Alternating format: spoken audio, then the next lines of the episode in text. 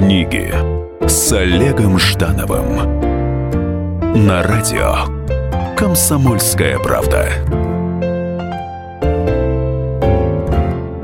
Привет! В эфире книги с Олегом Ждановым. Как всегда, сегодня три книги, о содержании которых вы узнаете раньше, чем потратите деньги и заглянете под их обложку. Три книги, которые я прочел для вас и собственного развития. Три книги разных жанров и разных авторов в каждом выпуске нашей программы.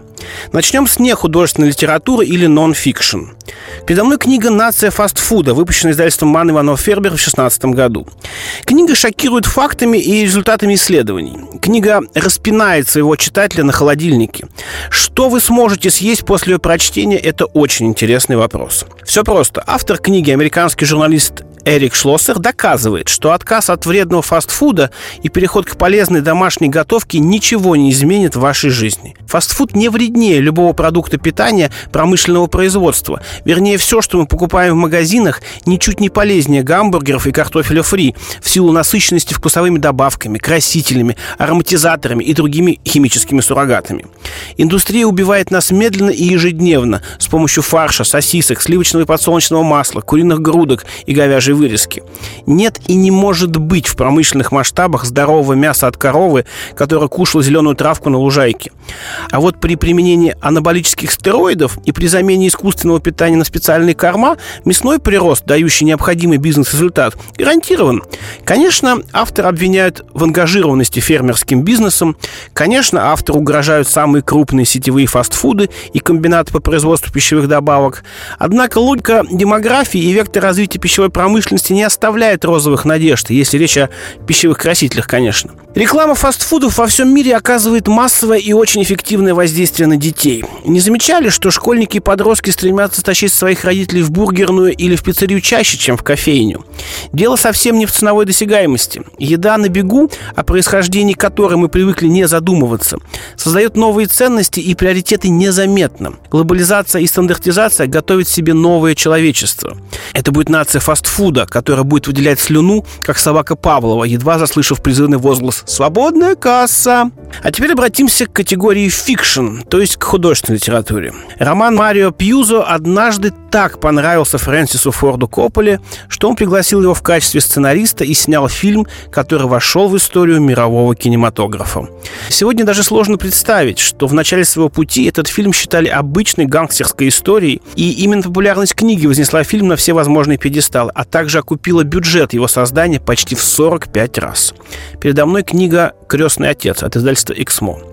Впервые книга была выпущена в 1969 году, а «Звездное содружество» с фильмом началось с 1972 года.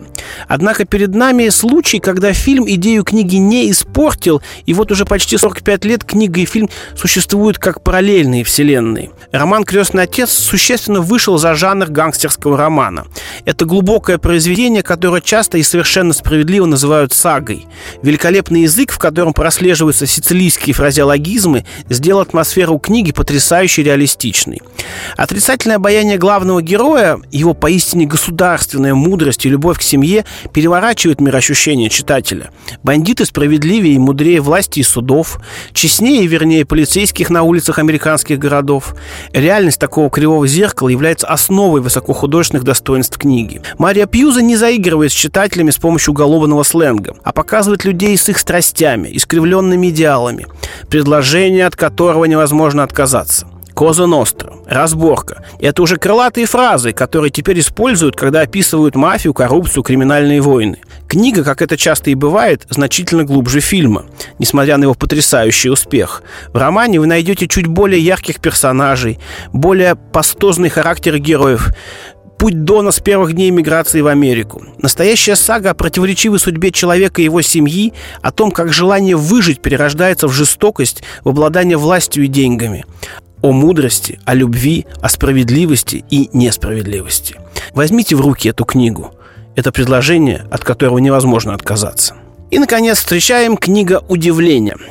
Удивительные открытия ученых двигают науку и технический прогресс, а вот развитие хирургии, как, возможно, одного из самых главных жанров медицины, двигает не абстрактную науку, а каждым своим достижением спасает конкретных людей и увеличивает продолжительность жизни человечества. Передо мной книга «Империя хирургов» от издательства «Проспект».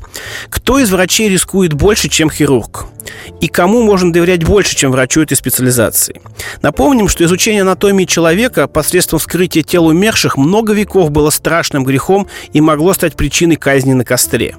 Но и все последующие за средневековьем века были для хирургов непростыми временами, однако каждое их открытие становилось настоящим прорывом в борьбе человечества со смертью. Антисептики, йод и зеленка, техника ампутации и борьба с гангреной, военная хирургия и даже, как теперь кажется, элементарный аппендицит – все это трудные сражения и победы хирургов. Книга Юргена Торвальда – это вдохновенный рассказ об изучении практической физиологии человека, в котором соперничали хирурги со всего света.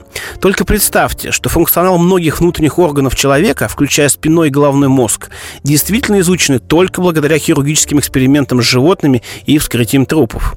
Хирургические школы и теории всегда находились на переднем крае медицинской науки, и книга Торвальда погружает читателя в атмосферу изнурительной и вдохновенной борьбы за каждый новый кусочек знания о человеке и его здоровье. Соперничество хирургов походит на стремящиеся на штурм одного замка отряды под разными стягами. Цель одна, враг один, но победитель лишь тот, кто найдет решение первым. Поиск истины по-живому, поиск со скальпелем в руках и с самой высокой степенью ответственностью за жизнь человека. Возможно, в это сложно поверить, но эту книгу, даже несмотря на описание операций и экспериментов, вы будете читать на одном дыхании. Такова актуальность темы и мастерство автора. Ну вот и все на сегодня. Читайте с вдохновением. С вами был Олег Жданов. Книги с Олегом Ждановым.